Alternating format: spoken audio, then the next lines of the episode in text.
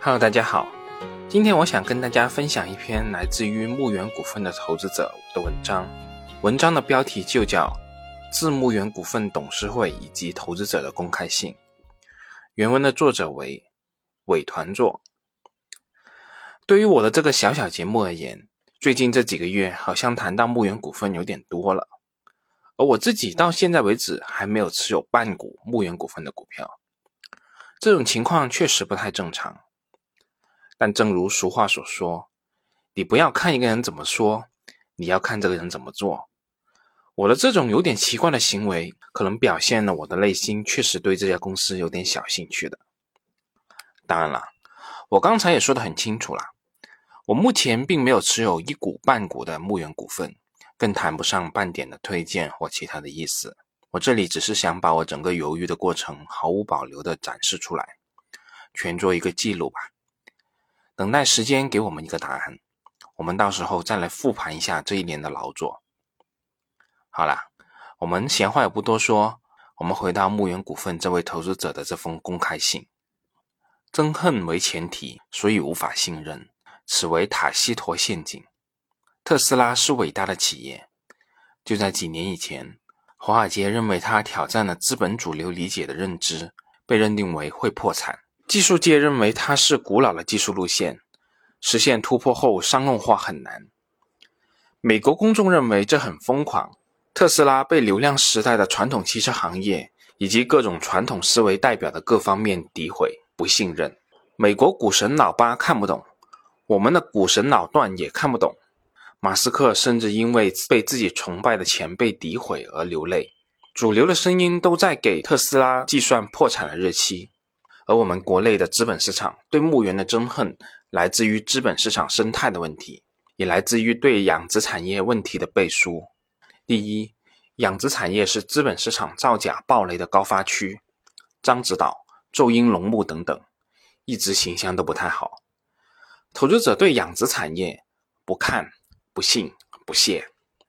这么多年来，牧原股份居然曾经在某个时段，二零一五年股灾后涨幅第一。怎么能不使人憎恨呢？第二，来自友商投资者的憎恨，凭什么都是养猪的，你经营发展如此优秀？第三，周期行业也能长出价值成长的公司？第四，重资产经营还能高成长？第五，全产业链的商业模式，饲料、种猪、兽药商、养殖、猪经济、运输。销售各环节的利益相关方都在憎恨。说到这里，我想插一句我自己的想法，针对原文作者提出的这五点憎恨，我想稍微回应一下。关于农林牧渔业是财务造假的高发区，这一点确实不假。我们在前期讨论牧原股份的节目中也曾经提到过。但我想，这种以某一个行业。某一区域，又或者说某一种形态特征，就给事物定性的做法，归根到底就是一种偏见。而只要是有偏见存在的地方，这中间必然是蕴含着巨大的机会的。关于周期行业是否能够长出价值成长的公司，以及重资产经营的行业也能实现高成长这两个问题，我的回答都是毫无疑问的能，甚至在某种意义上而言。我个人更加喜欢这种所谓的周期和重资产的行业，但这里要强调一句的是，我喜欢的不是纯周期行业，而是周期成长的行业。牧原股份就如同重新定义汽车一样，重新定义了养猪的商业模式。无论是资本还是产业内部都不理解。流量时代，资本市场和产业之间相互取证，交叉感染。为不理解的认知找支点，恨到墓园不倒，猪价美好。公司从小到大，它的管理难度肯定是越来越大的，需要不断的重新梳理设计，这就难免出现不适合磨合的过程中，带来很多成长中的问题。在憎恨的前提下，所有的问题都成为不信任的依据，被无限放大，上岗上线为造假。要破产。来到美国，常常碰到九十年代来到美国的老移民，他们总会表现出各种不舒服。北京卖套房什么都有了，他们是在被席卷的崩溃论的时代而来，错过了国内经济的高速列车，怎么能不恨呢？三十年过去了，谁愿意承认自己选择是错误的呢？投资墓园的路上碰到了发哥，他投资了牧原，自己本身就是某区域龙头的掌门者，投资的猪场成本高，现代化程度也高，属于业内比较懂行的内行。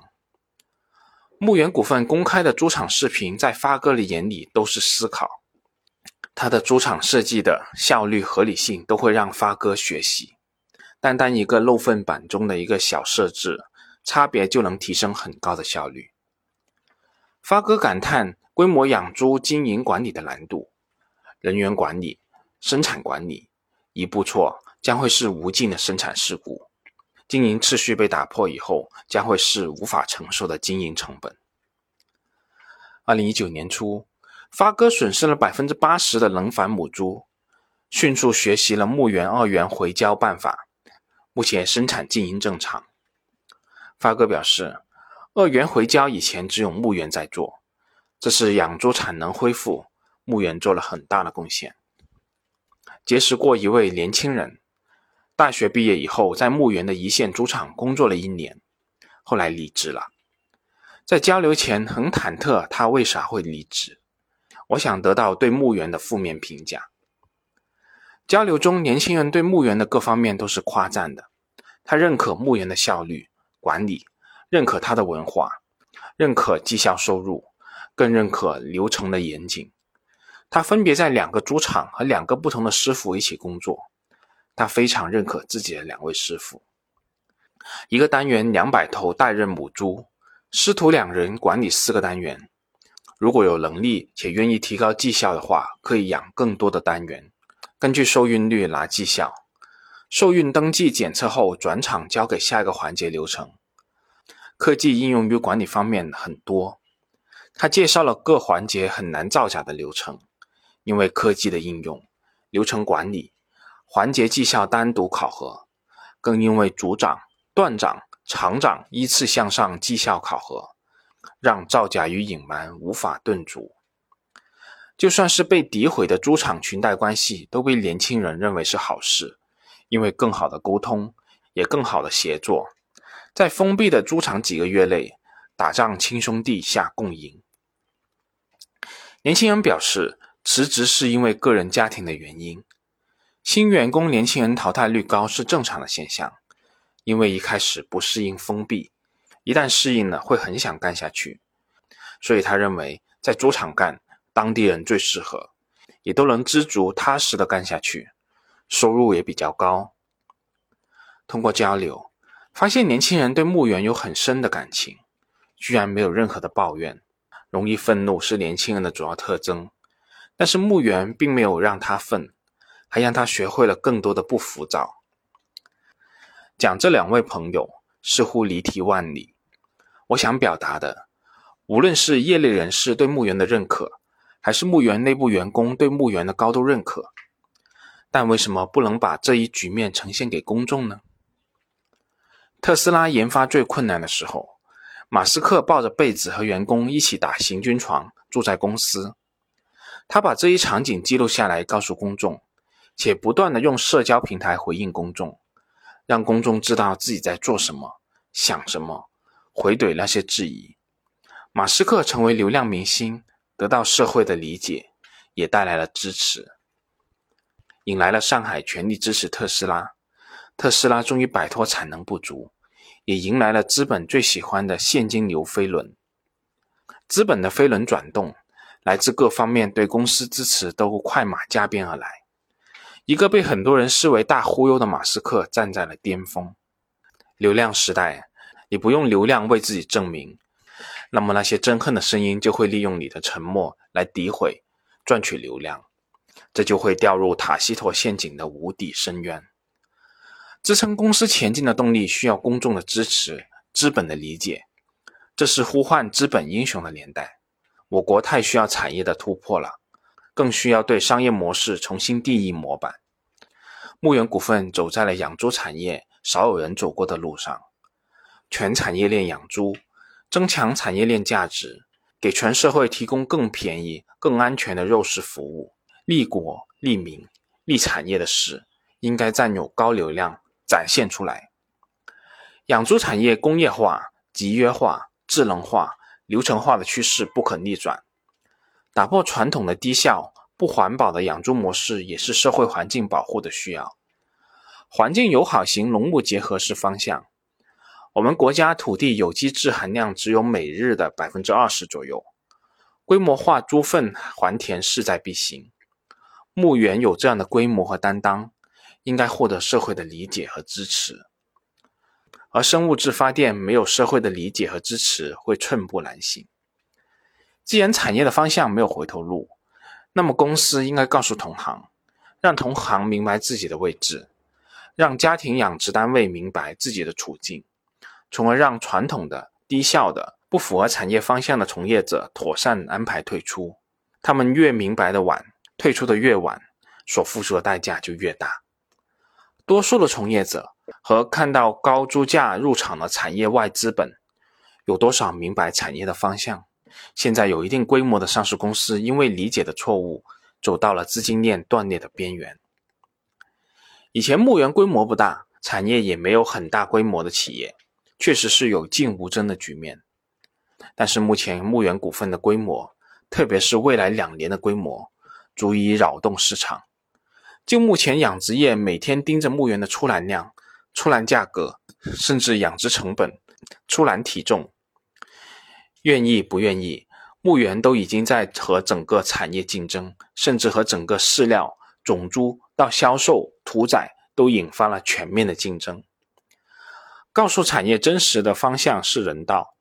当传统产能更清楚自己的未来的时候，他们会理性退出，也更有利先进产能的发展。这是产业升级发展是否顺利的大事。也是产业升级代价中最大的公约数，这并非牧原一家的利益，而是产业的利益的根本体现。牧原的规模养殖成本常被理解成不如小规模的农户，甚至很多投行都如此认定。牧原股份的养殖成本是建立在规模化的前提下，各养殖场的成本差异化很大的综合计算，是整体规模差异相互背负损失与高效的最终成本。